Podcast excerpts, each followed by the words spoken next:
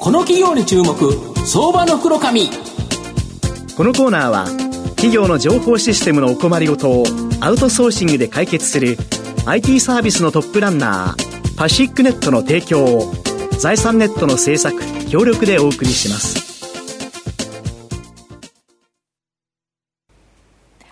ここからは相場の福の神、財産ネット企業調査部長、藤本信之さんと一緒にお送りします。藤本さん、こんにちは。毎度、相場の福の神こと、藤本でございます。よろしくお願いします。まあ、いろんな企業にご出演いただいてるんですけど、はい、やはりテレビ CM でですね、まあ、記憶に残るような CM やってる企業、はい、えー、今日ご紹介したいと思うんですけど、今日ご紹介させていただきますのが、証券コード9278、東証プライム上場、ブックオフグループホールディングス代表取締役社長の堀内康隆さんにお越しいただいています。堀内社長、よろしくお願いします。よろしくお願いいたします。よろしくお願いいたします。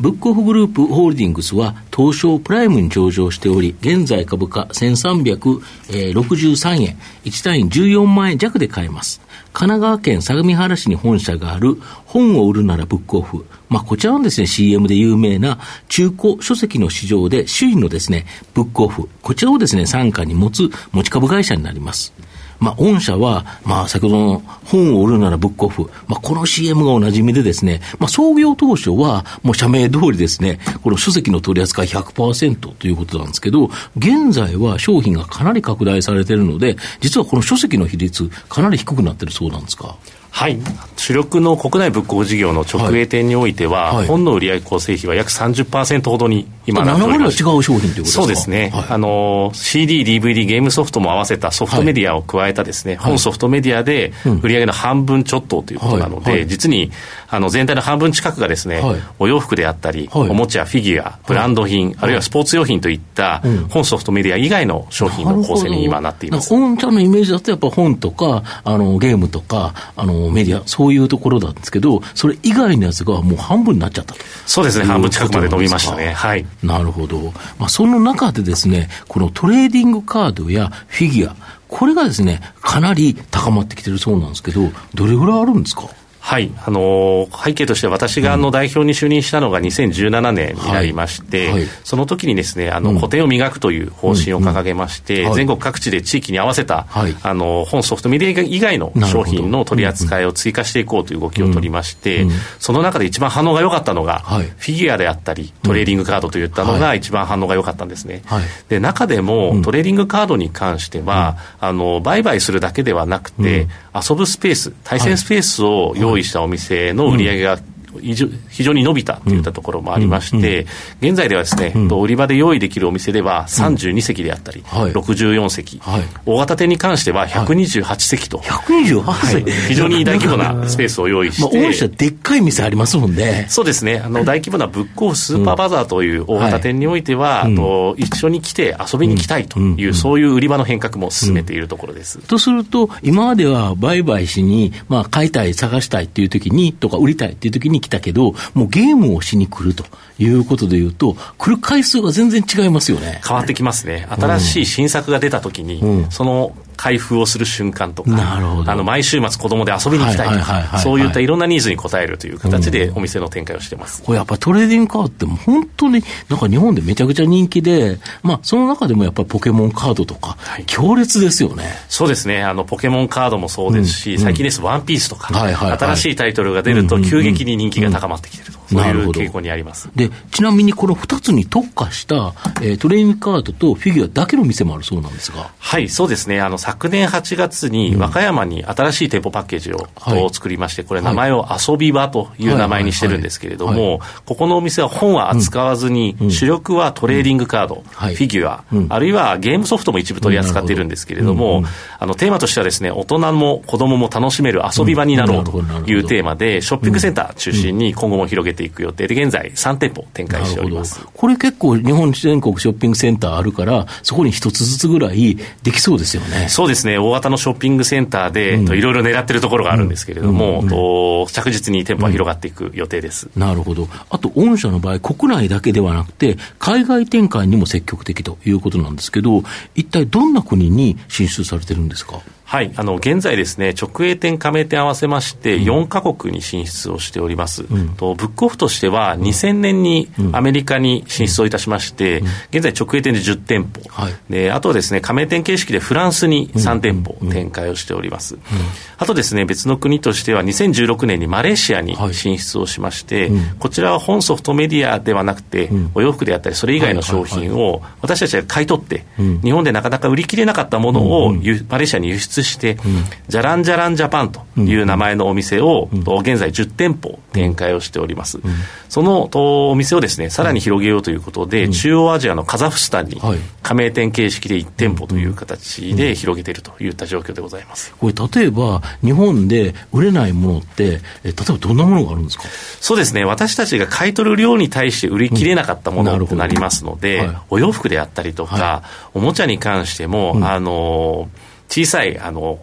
ポケモンだったりとか、キティちゃんのちっちゃい人形であったり、あと分かりやすい例でいくと、はい、あの北海道の熊の木彫りの人形ですね。うちも一匹いましたよ。一匹ですか？一頭というか、一頭いましたよ。そうですね。あの、日本だと旅行で買って、売っていただくんですけれども、さすがにそれって中古のものを買うっていう習慣あまりないので。ですよね。あの、北海道行くから思わず勢いで買ってしまうだけであって。そうですね。これがもう分かりやすくて、マレーシアの方はまだまだ日本に来るっていう機会がまだ少ないので、あの非常に分かりやすい例として、熊の木彫りの人形であったり、キ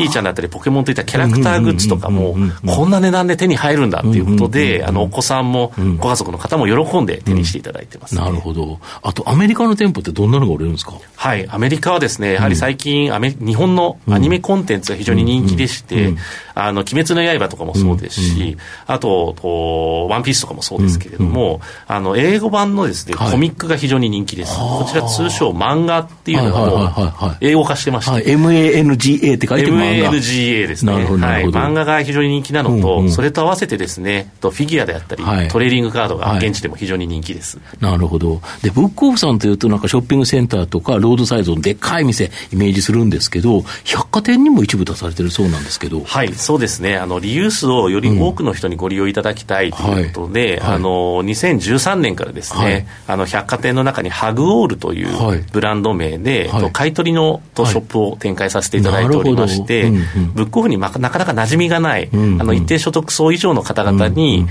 あの物を手放したいときに、うん、あの手軽にご利用いただけるお店作りというのを展開しております、うんうん、なるほど、百貨店のお客様向けに、まあ、百貨店も他に物を売りたいから、はい、家にいっぱい物、バッグがいっぱいあったら、もう置くところがないから買わないっていう人がいるから、そうすると、まあえーと、前の、えーと、本人がもいらなくなった、使用しなくなったバッグを売りに行ってくださいと。そうすると、百貨店としても嬉しいということですよね。そうですね。あの、外商の方とも連携をさせていただいて、うん、お客様ご紹介いただいて、われわれはクローゼットを開ける役割で、なるほど。あの、外商の方がクローゼットを埋める役割でという形で、相互にあの連携をしているところがあります。そうですよね。やっぱり面積って限りがありますもんね。そうですね。家の中の。はい。なるほど。御社の今後の成長を引っ張るもの、改めて教えていただきたいんですが。はい。あの、今後ですね、ブッコグループとしては、あの、ブッコフだけじゃないブッコグループというのをテーマとして、はいはい、テレビ CM でもやってますよね、はい、小倉君が。そうですね、掲げてまして、うん、あの今ですね、と国内のブックオフの事業、はい、プレミアムサービス事業、はい、海外事業という3つの柱で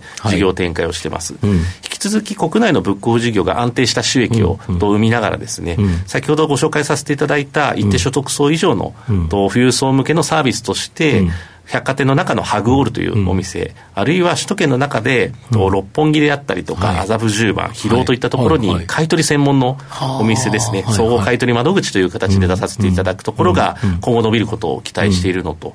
あと先ほどご紹介した海外ですね、こちらはアメリカ、マレーシアともにまだまだ出店余地がたくさんありますので、こちらの出店を広げることによって、リユース体験を広げて、漁協を広げていくことができるんではないかというふうに考えております。アメリカとかってのは、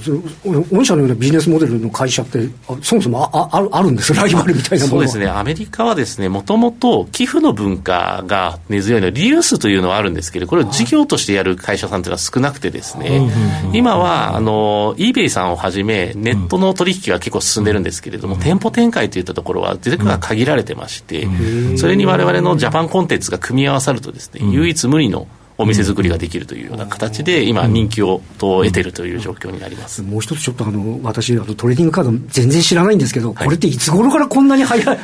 この優勢ぶりっていうのはど、どこからどうなってこうなってるぐらいな感じなんですか？そうですね。あの、古くはですね20年前から遊戯王というカードがありまして、今、そのメインプレイヤー3、40代になるんですけれども、近年、やはりポケモンがですね、あの、世界的な広がりをもとに、コレクションニーズもありまして、今、日本だけではなくて、世界で、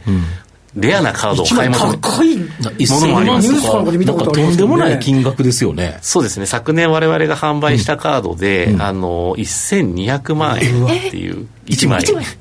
のカードを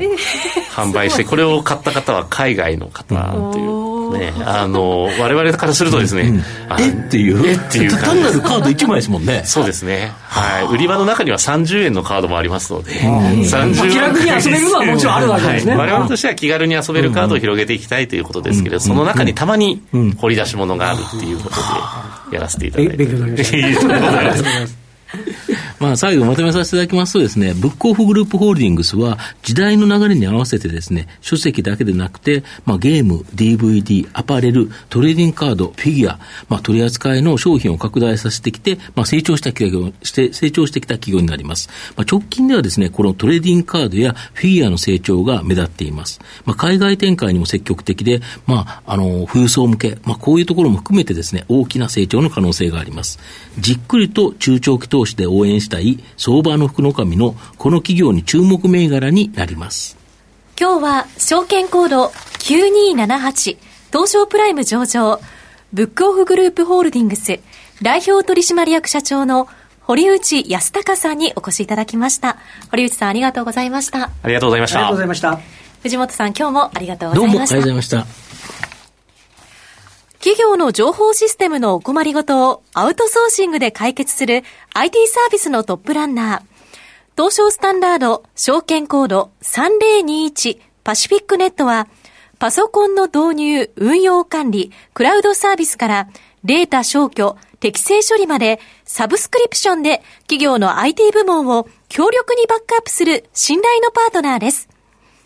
取引実績1万5000社以上。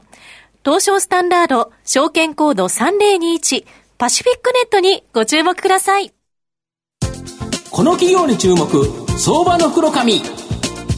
このコーナーは企業の情報システムのお困りごとをアウトソーシングで解決する IT サービスのトップランナーパシフィックネットの提供を財産ネットの制作協力でお送りしました。